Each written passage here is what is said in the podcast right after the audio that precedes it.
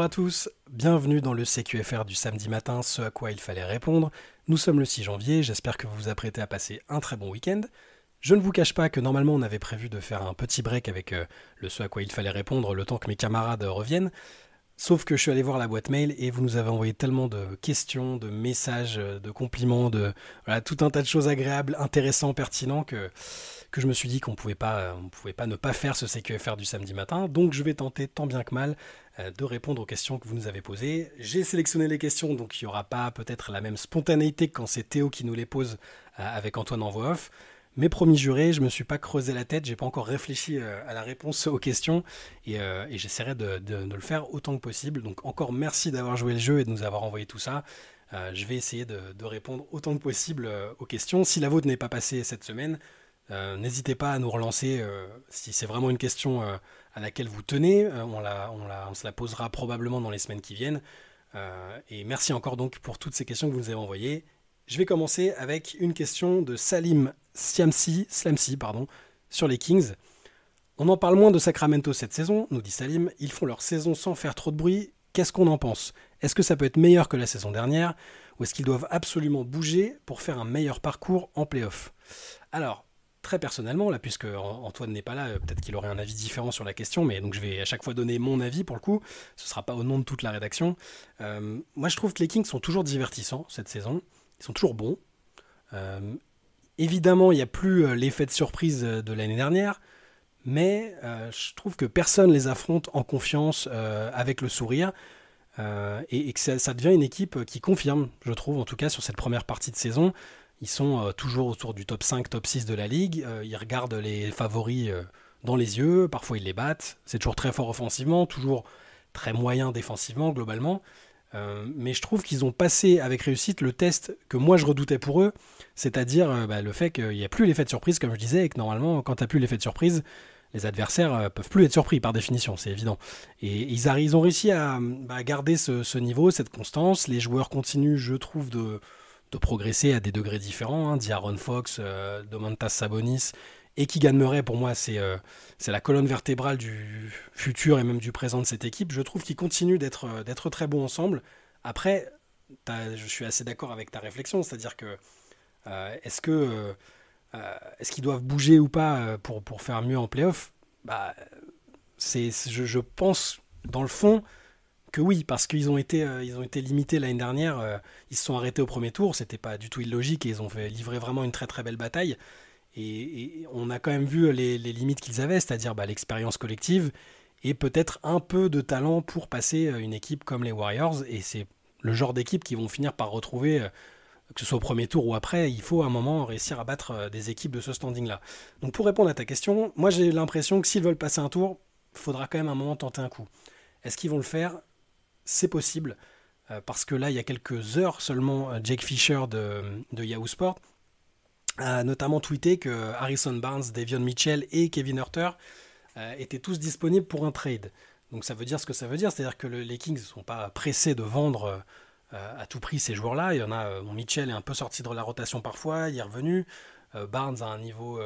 certains considèrent que c'est le joueur qui doit partir et que c'est sur ce poste-là que, que, les Kings peuvent faire une amélioration. Et Hurter, c'est un bon joueur de basket. Donc traduction, si tu mets ces trois-là ensemble dans un package ou même séparément dans d'autres deals, tu peux récupérer quelque chose de très solide.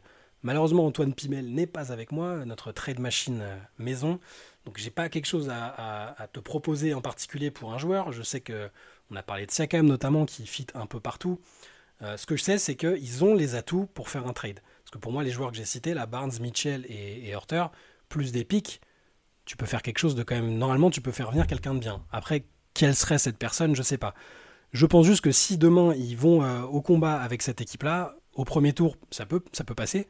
Je veux dire, euh, c'est bien coaché, c'est fort offensivement. Fox est un des joueurs les plus clutch de la ligue. Sabonis, c'est une machine à double-double et, parfois à triple-double. Qui gagne Murray progresse énormément. Mais euh, est-ce que ça peut vraiment faire plus que premier tour? C'est ça. Donc je pense qu'à un moment, il va leur falloir un, surplus de, talent, un apport de talent qui fera que cette équipe changera peut-être d'objectif à un moment. J'enchaîne avec une question de, Philippe. Philippe, qui nous parle des Pistons, qui nous dit Vu la situation des Pistons, voyez-vous Kate Cunningham partir Et si oui, dans quelle franchise pourrait-il rebondir et de ce fait apporter un plus indéniable? Bon, je pense pas que Cunningham soit sur le départ. Alors effectivement, il a un peu, c'était un peu le franchise player attendu de cette équipe-là. Sa première saison NBA a été excellente. Euh, ensuite, il a été blessé et là, il n'a pas échappé au marasme et à la série catastrophique est record des Pistons. Même s'il a quand même réussi quelques cartons et que globalement, ça a été le, joueur qui surnageait un peu. Moi, je pense pas qu'il faille euh, tout de suite euh, abandonner le projet autour de Cunningham. Je trouve qu'il est en train aussi de grandir et de, bah, traverser des choses qui font qu'après, tu deviens tu deviens un joueur aguerri, donc c'est pas du tout marrant hein, ce qu'ils sont en train de vivre. Et Cunningham a, il l'a dit d'ailleurs, il a, participé au pod d'Adrian Wojnarowski là, euh, pas plus tard qu'hier, je crois. Euh, et, il disait que ça, lui, ça le faisait progresser mentalement, psychologiquement, et qu'il il avait quand même envie d'être la personne qui redresse Détroit et qui soit à l'origine euh, bah, d'un nouveau, d'une nouvelle équipe des Pistons qui soit compétitive. Et, et je pense pas que lui soit dans l'optique de partir pour l'instant. C'est-à-dire qu'il va pas se mettre à demander son trade. Il est toujours euh, sous un contrat euh, rookie. Je pense pas que les Pistons, euh, pour le moment, aient dans l'idée de s'en séparer. Et à mon avis, ils vont, ils vont continuer. Ils vont. faut, voir ce qui va se passer avec Monty Williams. Faut voir si Troy Weaver, le GM, va rester en place. Faut voir comment ils vont finir la saison aussi, parce que la deuxième partie de saison, qui sait, peut être positive. Il peut y avoir des améliorations. On sait qu'il y a des axes d'amélioration dans cette équipe. C'est clairement pas le pire effectif de toute la ligue. Donc non, je pense pas que je pense pas qu'à un moment, euh, enfin, qu'il va partir à court terme. Et donc j'ai du mal à me poser la question de où est-ce qu'il pourrait euh, euh, convenir. C'est c'est une jeune star de la ligue qui a besoin d'enchaîner les saisons probablement, qui a besoin d'éviter les séries de défaites déprimantes pour le moral. Et, après tout ira bien. Moi, de ce que j'ai entendu de lui, je l'ai trouvé très mature, très lucide sur tout ce que ce qu'ils sont en train de traverser. Et j'en suis ressorti avec le sentiment qu'il avait envie d'être là. Donc déjà, ça, c'est quand même un paramètre important. Après, ça ne te garantit pas de, ne pas être tradé par ton front office. Euh, Tyrese Halliburton euh, l'a vécu très bien. Il était euh, tout à fait partant pour être le gars qui ramène les Kings sur le devant de la scène. Et il a été tradé sans ménagement. Et ça a été plutôt une bonne nouvelle pour lui et même pour les Kings qui ont récupéré avec Sabonis un, un très bon joueur. Donc voilà, voilà ce que je pense pour l'instant pour Cunningham. Donc j'ai pas, désolé Philippe, j'ai pas d'équipe à te proposer. Euh, je pense qu'il faut qu'on attende de voir vraiment aussi ce qu'il a dans le, dans le moteur, euh, quel, euh, quel type de joueur ce sera en NBA. Je pense que ça peut encore être un, un franchise player et une star. Il va falloir qu'autour ça, ça, fonctionne mieux pour, que, pour que ça arrive. Ensuite, une petite question, allez, je regarde en même temps, je, je choisis en même temps. question de Michael M. Petite question pour le supporter à mi-temps du Magic, Shai. Cette équipe d'Orlando a du talent avec la paire Banquero-Wagner et de bons joueurs de devoir comme Suggs, Wendell Carter et Isaac. Mais il me donne l'impression du Orlando de 2018-2020 avec la paire Vucevic-Fournier, une équipe sympa à voir mais qui finissait 7ème, 8ème de saison régulière et se faisait, je cite, casser la gueule en playoff. Par exemple, un Banquero me semble déjà moins fort que des Wembanyama ou Holmgren qui sont pourtant des rookies. Forcément, la comparaison n'est pas encore bonne car Banquero et Wagner n'ont que 21 et 22 ans, quand Vucevic et Fournier étaient en plein prime mais il ne me donne pas l'impression d'être de futurs top 10 ou top 20 NBA. Alors je pense qu'une partie de, la réponse se trouve dans ta question. C'est-à-dire que Banquero est en année 2, Wagner est à peine plus vieux, euh, mais il progresse tous les ans, c'est un champion du monde maintenant. Et je pense que ces deux-là ont probablement un plafond euh, plus élevé que, Evan et, et en leur temps, qui sont pourtant deux joueurs NBA euh, solides. Hein. je veux dire, même malgré, la situation actuelle d'Evan, c'est évident que c'est un joueur NBA c'est un joueur qui, peut avoir du temps de jouer NBA. Et Vucevic, on parle d'un multiple All-Star quand même. Donc euh, euh, je comprends à l'instant T, oui, leurs chances de faire mieux que tu, enfin, tu parlais de la 7 ou de la 8 place de saison régulière, leurs chances sont pas très élevées, même s'ils sont encore euh, un cran au-dessus pour l'instant. Sans même parler de passer un tour de playoff, je veux dire, c'est pas forcément l'objectif cette année, je pense. Ils sont dans, une période de transition où ils doivent montrer qu'ils montent en puissance et, et qu'ils doivent déterminer quel joueur euh, constitueront leur avenir, je pense. Et en ça, ils réussissent très bien leur saison pour l'instant. Euh, mais je suis, assez. À la fois, je suis d'accord. Pour l'instant, leur plafond, c'est évidemment pas. Enfin, leur capacité, c'est pas d'être mieux que 7 ou 8 Mais je suis confiant pour l'avenir. J'aime beaucoup ce tandem. J'aime beaucoup Banquero et Wagner. Euh, ils ont des stats très similaires, une façon de jouer différente, mais un impact assez similaire sur l'équipe. Et ils fonctionnent très bien. Je pense que ça peut être un duo sur lequel le Magic construit. je, fais, je fais confiance ensuite aux dirigeants pour trouver comment les entourer, que ce soit, avec du développement en interne ou, euh, de futurs trades et signatures. En tout cas, je pense que le Magic est dans la bonne direction. Si ça peut répondre à ta question, je pense qu'ils sont sur la bonne voie pour réussir à éviter ce même scénario de l'époque avec Fournier et Vucevic, où on savait que ça pourrait pas aller plus haut que un tour de, enfin, juste une qualification pour le premier tour de playoff. Ce sera pour quand, je sais pas, mais ils sont totalement dans les temps par rapport à, cette, ce développement, cette reconstruction presque qui a été entamée euh, il y a un an ou deux déjà. Et, euh, je, suis, je suis assez confiant. Donc, à mon avis, Banquero euh, et Wagner, là, oui, c'est pas des top 10 ou top 20.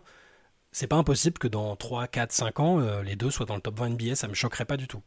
Je suis peut-être partial parce que j'adore le Magic, mais ça me choquerait pas vu ce qu'ils ont déjà montré dans leur registre respectif. Wagner, euh, qui fait euh, tout un tas de bonnes choses, euh, semble peut-être être un, c'est un numéro 1 bis presque, et Banquero a plus le profil du franchise player, il a connu ça aussi quand il était à Duke pendant une saison. Je pense que les deux peuvent très bien fonctionner ensemble, et même s'ils sont pas top 20, s'ils sont que top 25 ou 30, si autour ça fonctionne bien et qu'il y a l'identité de jeu qui m'est chère et dont je vous parle souvent, si, si on arrive à savoir ce que veut faire, ce qu'est capable de faire le Magic, rien ne dit que, ce ne sera pas une très très très bonne équipe de l'Est euh, dans les années à venir. Ensuite, euh, question de Nico71 qui nous dit qu'il nous écoute le matin en voiture. Alors c'est bien, c'est plutôt même l'idéal parce qu'avec Antoine et Théo, on a plutôt un physique de radio. Hein. Sur la saison NBA complète, nous dit euh, Nico, quel est le moment que vous appréciez le plus? Le moment qui vous passionne, vous excite, ça peut être la draft, les playoffs, la découverte de nouveaux rosters en début de saison ou toute autre chose. Alors, voyons voir. Euh, alors je pense qu'on n'aura pas tous la même réponse à cette question avec Antoine, Théo et les autres, Benjamin et tout le reste de la rédac. Euh, mais je vais, te, donner la mienne qui je pense est assez basique. Euh, moi j'aime tout, sauf peut-être les moments de creux et encore ils ont tendance un peu à disparaître avec, avec les tentatives de tournois in-season, le play-in.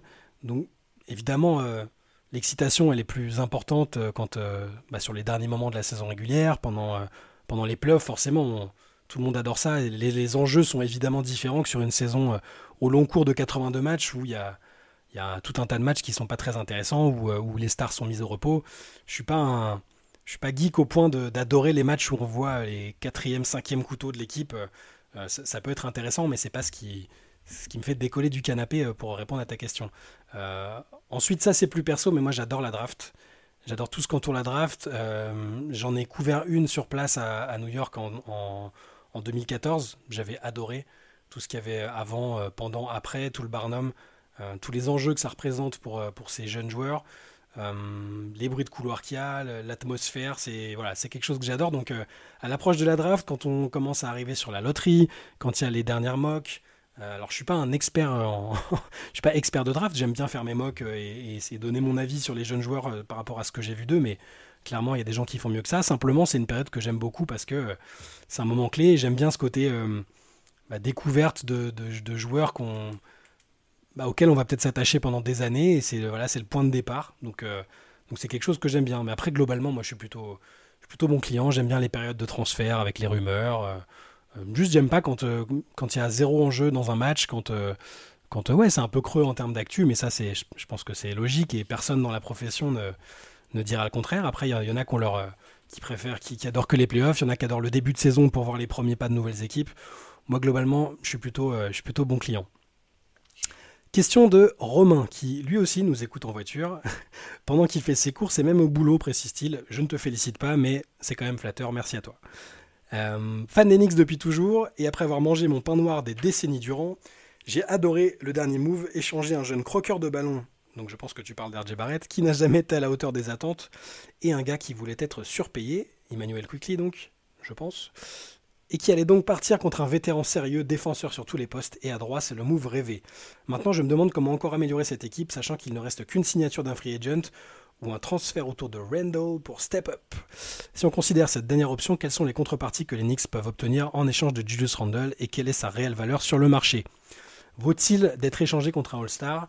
Et tu nous dis, je trouve que Mark Cannon serait un bon fit quand on voit comment il porte le jazz depuis quelques semaines. Alors, la question Randle, pareil, avec Antoine et Théo, je pense qu'on n'a pas la même vision euh, de, Randle. C'est un joueur extrêmement clivant, on en a déjà pas mal parlé, mais que moi personnellement j'aime beaucoup euh, malgré ses défauts. Sa réelle valeur, elle est incertaine. Elle est incertaine parce que c'est un joueur qui a été All-Star, c'est un joueur qui, une saison sur deux, a un excellent niveau. mais qui globalement est très décevant en playoff lorsqu'il les joue. Alors il y a des rumeurs, il y a des rumeurs euh, ces derniers jours autour, autour d'un intérêt d'Enix pour 4 avec un, deal où il y aurait Randall, Mitchell Robinson. Juste ça, en tout cas, je te le dis tout de suite, je pense que ça n'arrivera pas. Euh, je pense que Thibodeau sera jamais partant pour perdre euh, un joueur comme Randall, sauf s'il sait qu'il récupère quelque chose d'énorme. C'est un joueur qu'il adore coacher. Euh, il a le côté Iron Man toujours présent avec, avec ses qualités et ses défauts, hein, évidemment, mais, mais il sait, et New York sait à peu près à quoi s'attendre avec Julius Randle. Et, je pense que là, le move qui vient d'être fait, alors je je, dis pas que c'est suffisant, hein, je sais pas du tout ce que feront les Knicks en playoff, mais je pense que Thibodeau et même Lyon Rose sont pour le moment prêts à partir avec Randall à la guerre, entre guillemets. Euh, je, pense que, je pense que les Knicks croient, en tout cas, là maintenant avec euh, Anunobi, en leur capacité à, emmerder du monde avec le noyau euh, Bronson, Randall, Anunobi, et même maintenant Quickly, qui, a fait des très bons débuts d'ailleurs. Et, je, donc je suis pas sûr qu'ils fassent ce move pour Randall. Alors, si tu me demandes, est-ce que tu trades Randall contre Mark Cannon je, je sais même pas. Je sais même pas, je suis partisan, euh, j'aime bien, j'aime bien Randall, j'ai un faible pour lui, euh, tout en étant conscient qu'en playoff, il a tendance à, disparaître et à rater euh, tout ce qu'il tente. et en même temps, j'aime bien Mark Cannon aussi, qui, semble être un peu plus, un peu moins irrégulier. Je, ne sais même pas si je le ferai. Je pense en tout cas que les Knicks sont dans l'optique de ne pas le trader, sauf vraiment énorme trade en contrepartie s'ils peuvent récupérer quelque chose de très très fort. Et je ne sais pas si, ce quelque chose de très fort, ce serait 4 par exemple, dont j'ai parlé, euh, de la rumeur juste avant. Euh, Thibodeau l'a quand même eu à Minnesota et j'ai l'impression que Thibodeau a voix au chapitre. Donc euh, je suis pas sûr que je suis pas sûr que ça se fasse. Il faudrait aussi pour Minnesota évidemment une grosse contrepartie parce que 4, 4 fait quand même une belle saison. Donc, donc je ne sais pas quelle est sa valeur, je suis désolé, je sais pas trop comment te répondre autrement que comme ça. Je pense qu'elle est, ça peut aller très haut si on considère euh, le meilleur visage de Julius Randle, c'est-à-dire un joueur euh, très productif, euh, fort scoreur, fort rebondeur, fort passeur, joueur relativement adroit et joueur qui est toujours là. Et en même temps, si on prend la réalité des choses en playoff, si ton objectif c'est de gagner, si t'es pas une équipe middle ou en reconstruction, tu vas pas prendre Julius Randle, je pense. Tu as vu ses limites en playoff, tu vas pas te dire c'est bon, c'est le gars qui nous manque. En tout cas, c'est mon impression. Et je dis ça en l'aimant beaucoup. Donc voilà. Question, euh, question d'un autre Romain, Romain A. Si vous deviez démarrer une franchise, quel joueur, quel joueur choisissez-vous parmi tous les joueurs ayant déjà foulé un parquet NBA En clair, Jordan est le GOAT pour beaucoup, mais peu de joueurs fit vraiment avec lui. Quel serait donc le joueur le plus facile à entourer pour créer une dynastie? Ouah, Ça, c'est une bonne question. Je pense que Antoine et Théo auraient aimé se pencher dessus aussi. Euh, hmm. Donc, on va partir du principe que, que c'est pas Jordan. moi, je, dis ça en considérant euh, personnellement que c'est le GOAT. Mais, mais vu euh, les critères que tu as l'air de vouloir avancer, c'est-à-dire qu'il faut que ce soit le joueur que, avec lequel c'est le plus facile de jouer, je ne pense pas que ce soit plus simple de jouer avec Jordan. C'est-à-dire que tu es à peu près sûr du niveau de compétitivité, mais pour le bien-être et, euh, l'épanouissement, je ne sais pas si c'est l'idéal. Donc, je vais tricher. Je vais tricher, je vais te donner plusieurs joueurs parce que c'est dur d'en sortir un. Et puis, selon les générations, c'est pas pareil si je prends dans la génération actuelle, je vois, je vois deux gars, moi, je pense, autour desquels tu peux construire une franchise euh, sans trop de problèmes. J'aurais pu dire LeBron, mais c'est pas, tu verras que c'est pas l'un des deux, parce qu'il a quand même un côté aussi leader euh, qui prend beaucoup de place. Euh, je pense que je mettrais Nikola Jokic et, Steph Curry, parce qu'ils ont un leadership qui est tourné vers les autres, très altruiste, ils ont cette capacité à rendre les autres meilleurs plutôt qu'à imposer leur niveau et leur, euh, grandeur. Ça n'empêche pas d'être euh, le GOAT. Hein, vu que je vous le répète, je considère que c'est Jordan le GOAT et que LeBron est un des GOAT, un des meilleurs joueurs de tous les temps. Donc, euh, pourtant, c'est pas eux autour desquels je construirais forcément l'équipe.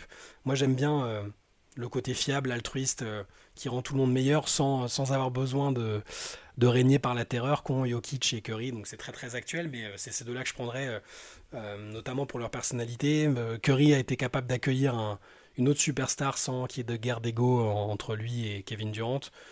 Donc euh, il n'a pas eu besoin de rouler des mécaniques, c'est une superstar bienveillante. Alors je vais, je vais être bisounours et sur cette génération-là, je, pense que j'entoure avec ces deux-là. Et après, s'il faut remonter plus loin, s'il faut remonter plus loin, peut-être, alors très très loin, Bill Russell, parce que quand ton meilleur joueur, c'est un défenseur avec ce niveau-là, qu'il a du charisme et et que c'est pas un tyran non plus. Je pense que c'est t'as, tout gagné. Il avait une telle domination tout en étant, j'ai l'impression, tourné vers les autres, que, que ce serait parfait pour construire autour. Tu peux mettre différents types de joueurs très offensifs, même autour.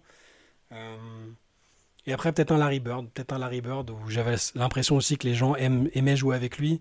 Euh, et en plus, il avait quand même ce côté, euh, ce côté leader, leader à grande gueule qui faisait du trash talk avec les autres, mais qui était très bienveillant avec les siens. Donc, donc je dirais lui, mais bon, c'est des goûts personnels, c'est-à-dire que c'est valable pour quasiment tous les très très grands joueurs de l'histoire et de toutes les générations. Tu peux construire quasiment autour de tous, presque, à des quelques exceptions près, je pense, mais j'aurais pu dire Tim Duncan, j'aurais pu dire Karim Abdul-Jabbar. Enfin, d'ailleurs, euh, voilà, des équipes et des dynasties ont été construites autour de ces mecs-là, donc euh, euh, il n'y aurait eu aucun mal, je pense, à, les mettre. question de Asdin. Alors, j'avais une question concernant les Warriors et en particulier Steve Kerr. En effet, je trouve que dans le marasme actuel des Warriors, il faudrait plus parler de ce qu'il fait. J'ai un vrai doute sur sa capacité à se réinventer face à un Clay qui est passé de l'autre côté de la montagne niveau basket et un Steph Curry qui ne peut plus le sauver à mon sens comme il l'a fait trop de fois. Euh, on a souvent critiqué Draymond qui a bien évidemment sa part de responsabilité, mais je pense qu'il faudrait plus parler de Steve Kerr qui est à court de solutions. Je l'ai vu par exemple remettre Chris Paul dans le 5, ce qui prouve le flou dans lequel la franchise avance. La capacité d'un grand coach est de pouvoir se réinventer. Pop a pu, entre son premier titre et celui de 2014, se réinventer et jouer à notre basket. On a vu Spolstra se relever de la fin du Big 3 et euh, s'adapter en inventant des joueurs de toutes, pièces. Ma question est simple, pensez-vous que Steve Kerr a encore des années de plus à coacher? Personnellement, je pense que c'est lui qui a bien plus à perdre de la fin d'un Steph Curry et je pense qu'il s'arrêtera plus tôt qu'on ne le croit. Alors, ce scepticisme sur Steve Kerr, il est partagé par pas mal de personnes. Euh, moi, moi, je suis partagé tout court, très partagé même. Hum, d'un côté, je serais absolument pas étonné que lui-même dise, euh, dise stop. On, sait qu'il avait, eu, euh, qu'il avait eu des problèmes d'ordre physique avec son dos, euh, qu'il avait poussé à prendre un peu de recul sur une saison. C'était Walton qui avait pris la relève. Euh, puis il y a la fameuse, la fameuse graisse mentale chère à, Phil Jackson, qui est quand même un des mentors de, Steve Kerr, qui, qui rend compliqué la, répétition des victoires, le renouvellement, la, capacité à se réinventer. donc à la fois je serais pas étonné qu'il dise stop, par lassitude, parce qu'il est éventuellement peut-être à court de solutions, comme tu disais. Euh, et d'un autre côté, je le crois capable de s'adapter progressivement et de trouver des solutions. C'est-à-dire qu'on n'est que à mi-saison. Euh, la plupart des meilleurs coachs de l'histoire ont, eu des passages compliqués dans leur carrière. Tu as parlé de Popovic, tu as, parlé de Spolstra. Ils ont aussi dû subir des changements, euh, des changements de régime quasiment au sein de leur franchise. Et la capacité de cœur à y arriver, je pense, ça va dépendre de ce, ce qu'on pu, ce, ce à quoi ont eu droit, entre guillemets, Spolstra et, Pop, c'est qu'ils avaient un front office et une culture de franchise très forte. Euh, tu peux te réinventer après avoir mangé ton pain noir des années si, euh, si tu as cette culture qui est, présente. Est-ce que Kerr pourra faire ça? Il y a la culture. dire, les Warriors, euh, on en parle comme d'une dynastie parce que les joueurs principaux sont toujours là Curry, Draymond Green, Clay Thompson. Ils ont, ils ont les joueurs et le, staff avec Steve Kerr. Qui ils ont ce staff-là, ils ont cette stabilité, cette culture. Euh, maintenant, le front office derrière, capable de faire des moves au moment opportun pour euh, parfois des moves contrariants, des moves forts, euh, on l'a vu sur toutes les dynasties, les Bulls en ont fait, d'autres aussi. Est-ce que Kerr pourra faire ça maintenant que Bob Myers n'est plus là avec ses Mike Dunleavy Je sais pas. Je sais pas et j'ai pas envie de dire Steve Kerr n'est pas un assez bon coach pour trouver telle solution ou telle solution. Je suis pas un spécialiste du coaching donc j'ai tendance à lui faire confiance parce qu'il a montré que c'était un très grand coach. Après, je suis d'accord, il peut y avoir une forme d'impuissance et de lassitude qui feront que, que les Warriors et Steve Kerr diront que, c'est le moment de tourner la page, avant peut-être même la fin de, de l'ère Curry, je ne sais pas. c'est possible, je ne je pas aussi catégorique que toi, ni aussi critique que toi. Je l'ai trouvé frustré cette année, je le trouve frustré, il n'a jamais autant parlé d'arbitrage, il est confronté à des challenges, forcément là les, galères autour de Draymond Green, euh, c'est compliqué. Euh, ces dernières années, il en a eu un peu plus que, que, dernièrement, que précédemment, par, pardon. Donc, euh, il a, je pense, une forme de fatigue et c'est un vrai défi pour lui.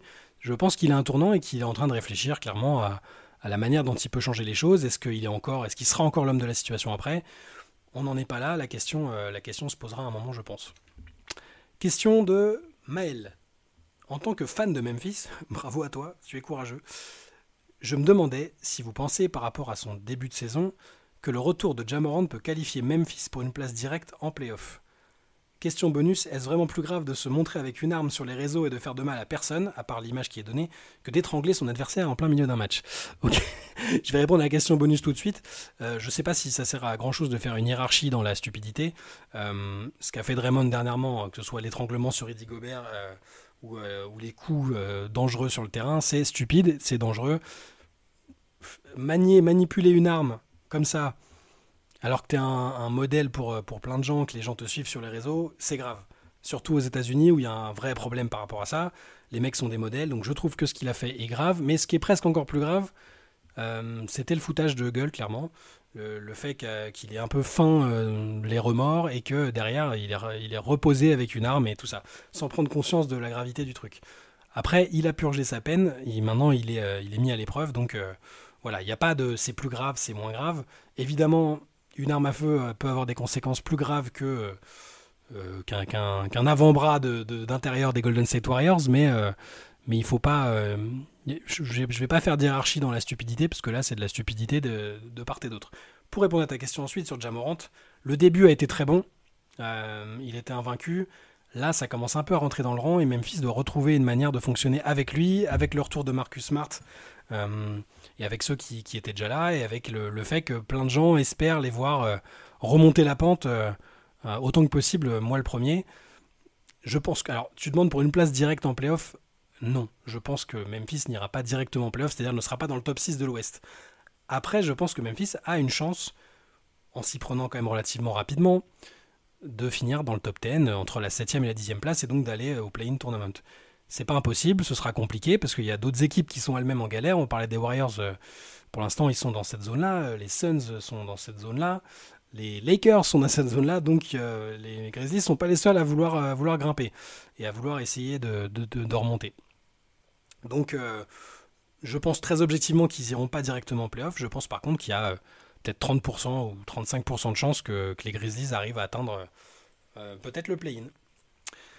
Question de Gislin. Pensez-vous, vu le beau parcours d'OKC, qu'ils ont intérêt à bouger avant la trade deadline pour renforcer l'équipe euh, et effectivement devenir un vrai contender pour le titre? Euh, Et la question n'est pas finie, je l'ai mis sur la page d'après. Il me semble qu'il manque à minima un joueur pour vraiment l'être. Peut-être un pivot en renfort ou alors aller chercher un Siakam avec par exemple Josh Giddy contre des pics. Eh ben là aussi je suis partagé, j'ai l'impression de dire ça à chaque réponse. Désolé d'être un peu la Suisse. Euh, j'ai envie de les voir en l'état en playoff. Parce que, je le répète, si vous nous suivez, euh, vous devez dire que je radote et vous en avez marre, mais j'adore voir cette équipe jouer. C'est l'équipe que je préfère voir jouer cette saison euh, en NBA. J'ai envie de les voir en l'état en playoff, sans bouger, sans faire de trade avant la deadline, pour voir ce qu'ils ont dans le ventre, pour voir s'ils peuvent pas déjà aller créer la surprise.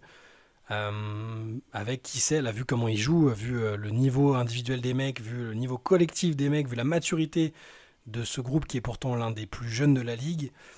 Ils peuvent même aller faire une finale de conférence. Il y a un scénario où ils y vont. Hein. Je, dis ça, euh, ça peut paraître utopique, mais euh, j'y crois.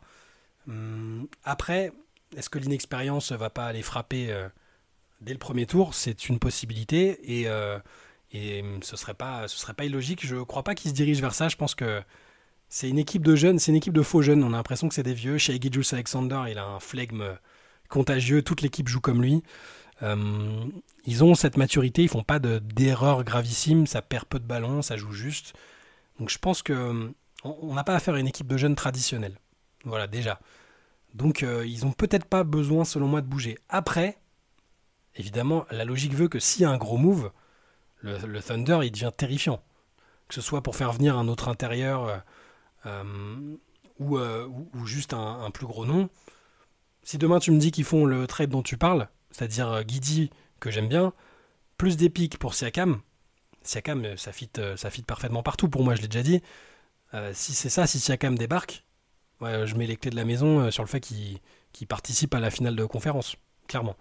C'est très très, c'est peut-être trop, trop ambitieux, trop optimiste pour eux, mais donc à la fois, ma réponse, ça va être que non, je veux pas de trade et je veux les voir comme ça. Je veux qu'ils se fassent leur expérience ensemble et après, si pendant cette campagne de playoff, on voit que, je sais pas, Josh Giddy, euh, Jalen Williams sont, euh, sont à la ramasse et sont pas peut-être taillés pour les playoffs, euh, Shea, est clairement, hein, je, spoiler, ce sera un très bon joueur de playoff. Là, il sera peut-être le temps d'analyser à l'intersaison et d'utiliser les, les atouts qu'ils ont, ils en ont énormément entre les pics et les jeunes joueurs, pour tenter quelque chose de peut-être plus ambitieux pour l'instant, moi, j'ai pas envie. Je veux que ça reste comme ça. Et, je veux voir s'ils sont justement capables d'aller faire un peu d'aller jouer les troubles faits euh, sous cette version-là. Question de Franck du 38. Vous venez de faire votre deuxième MVP race, mais quel est votre avis concernant la DPOI, Defensive Player of the Year, race? Qui pour, concurrencer pardon, Rudy Gobert? Chet Holmgren, Jaren Jackson Jr. et Marcus Smart semblent hors de course du fait des pauvres résultats de leur équipe. Idem pour Victor, alors qui? Alors qui Alors qui Alors bonne question. C'est simple, mon favori depuis le début de la saison quasiment, c'est Rudy Gobert et je pense qu'il est, bien parti pour l'être.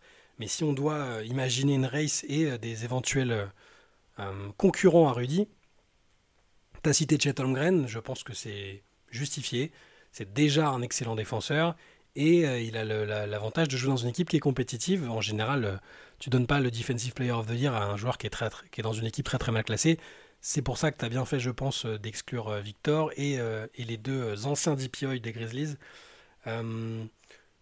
En gagnant un peu plus de matchs avec les Lakers, je pense quand même qu'Anthony Davis, malgré les difficultés actuelles, euh, c'est quand même un prétendant. Peut-être pas un top prétendant maintenant, vu que les Lakers euh, perdent quand même beaucoup de matchs. Euh, mais s'ils font mieux, il sera dedans. Bama Bayo quasiment instantanément parce que j'ai l'impression que c'est comme je par défaut ils sont toujours là parce que c'est toujours les meilleurs défenseurs de leur équipe quasiment et c'est toujours ceux sur lesquels ceux auxquels on donne la mission la plus compliquée parce qu'on a confiance en eux. Donc euh, je pense qu'à des Bayo avec Miami qui est plutôt pas trop mal à l'est, euh, ça peut le faire. Euh, Derrick White. Derrick White, ça peut surprendre parce que justement, j'ai dit qu'il jouait avec Jero mais cette saison, je le trouve phénoménal bah, dans tous les secteurs de jeu, mais plus particulièrement encore en défense. Donc comme outsider, si, si Rudy flanche, flanche un peu ou baisse ou ne peut plus jouer, ce que évidemment, je touche du bois là devant vous, on ne souhaite pas je pense que Derek White, euh, vu que maintenant on arrive à récompenser peut-être des arrières depuis que Marcus Smart euh, a gagné, euh, pourquoi pas, ne, pas choisir un intérieur cette année Je pense que ce sera Rudy et je, pense que le suspense est, est à moitié plié déjà. Voilà.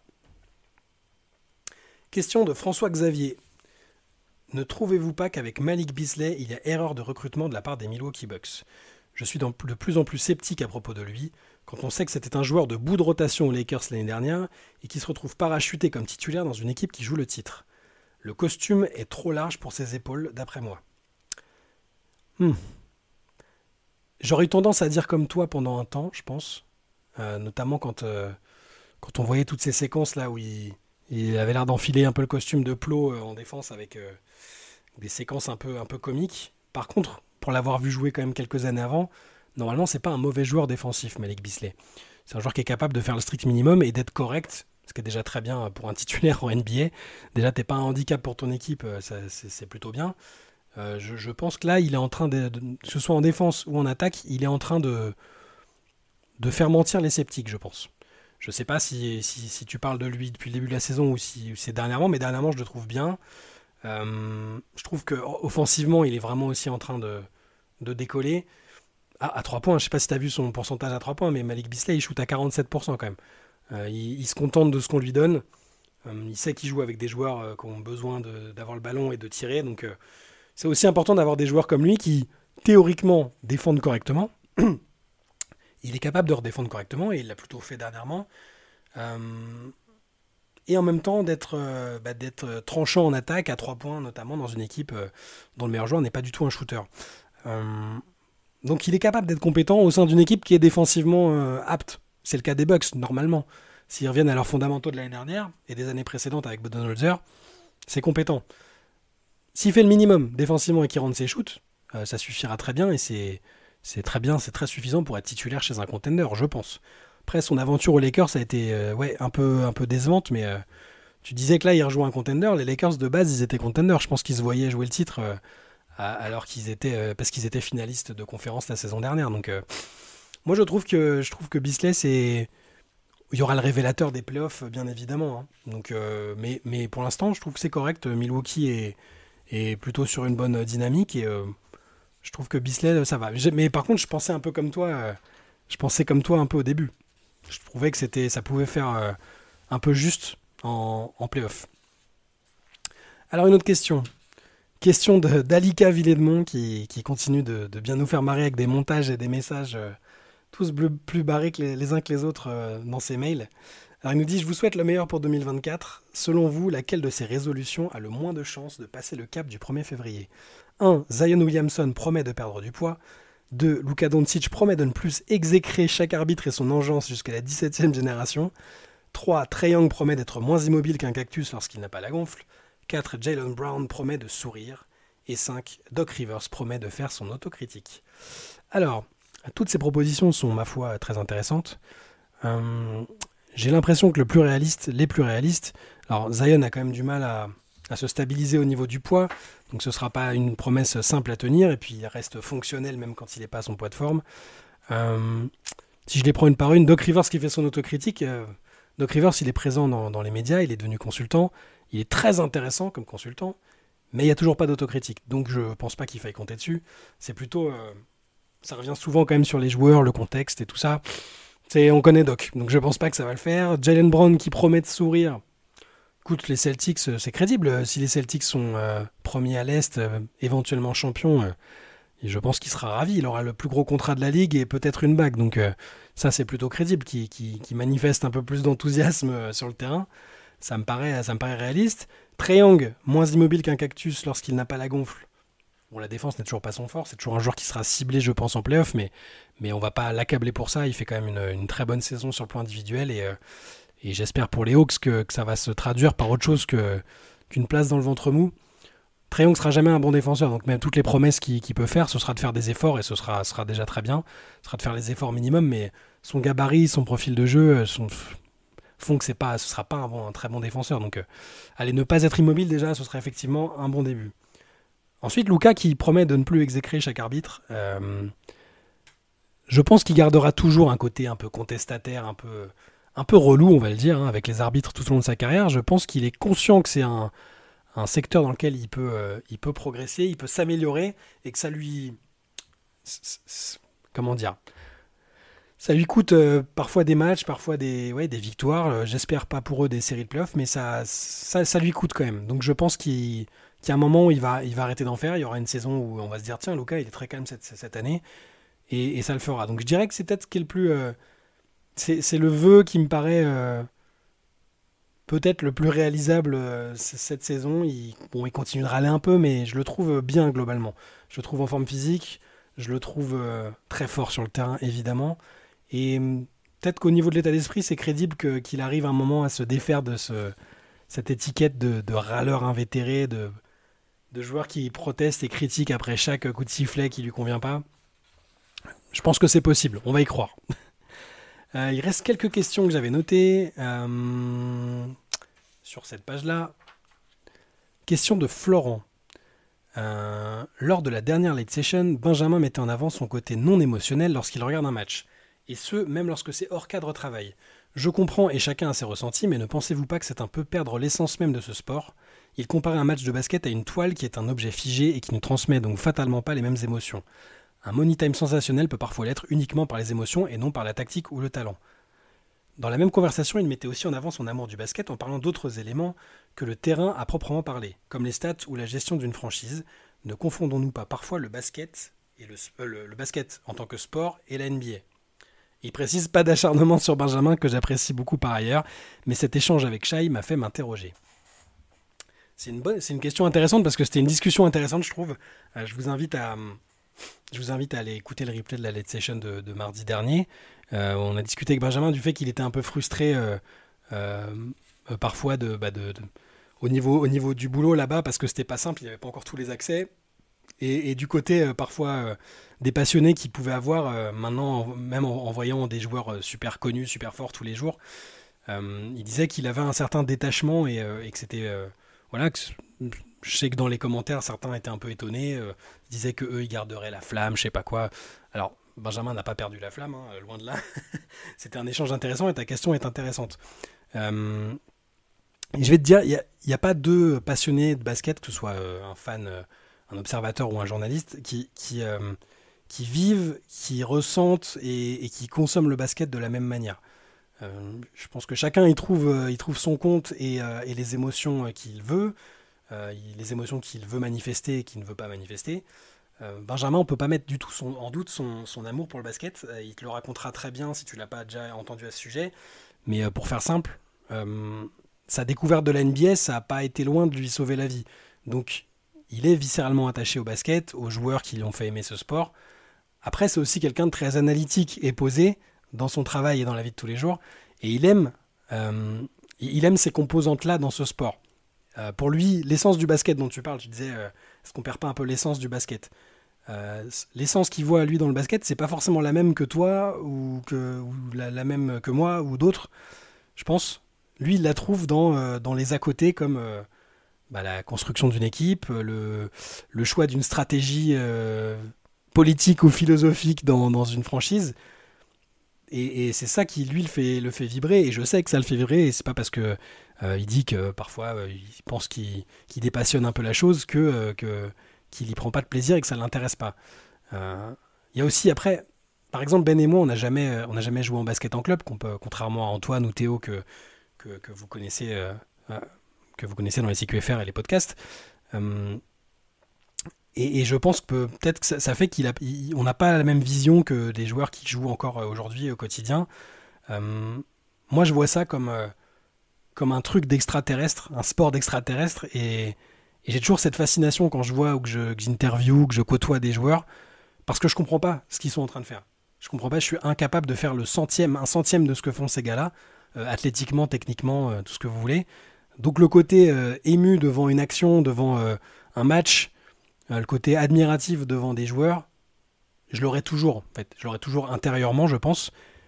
Et il faut juste pas le manifester quand tu es dans le cadre du travail, évidemment. Tu vas pas arriver, euh, tu es en train d'interviewer un mec et puis tu te mets, tu te mets à ses pieds et tu lui dis euh, t'es mon genre préféré et t'en perds toute objectivité, toute capacité de réflexion. Évidemment, ça non. par contre, garder l'admiration, la, passion devant les matchs. alors c'est dur sur une saison de 82 matchs quand tu fais ça depuis 10, 15, 20 ans.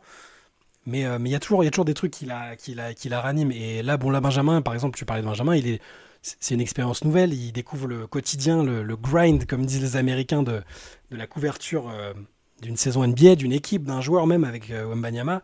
Et il, en voit aussi tous les côtés frustrants. Donc c'est cette partie-là qui fait que peut-être il donne l'impression, et lui-même pense qu'il qu'il aborde les choses de manière, de manière un peu dépassionnée. Mais je pense pas par contre que qui se trompe. Tu as, raison, je, reviens à ta deux dernières remarques et questions. Oui, parfois on confond le basket, le sport et la NBA, c'est deux choses différentes. La NBA, c'est un, c'est une ligue, c'est un cirque, c'est un business gigantesque. Le basket en lui-même, le basket euh, amateur, le basket euh, semi-pro, pro, euh, autre que, NBA où les sommes engagées et les enjeux sont, dramatiques ou cruciaux, c'est pas pareil. On en parle bien si tu as lu le livre Une saison en enfer qu'on a sorti récemment, où on parle de tous ces, tout ce qui fait l'essence aussi de ce basket-là, que moi j'ai pas connu, mais, que, mais auquel j'ai pu euh, transposer des, des choses que j'ai vécues euh, avec, le foot. Euh, c'est vrai que c'est pas pareil, c'est pas les mêmes ressorts, c'est pas les mêmes enjeux. Donc oui, il faut pas confondre l'essence du basket pratiqué tous les jours aux quatre coins du monde et la NBA.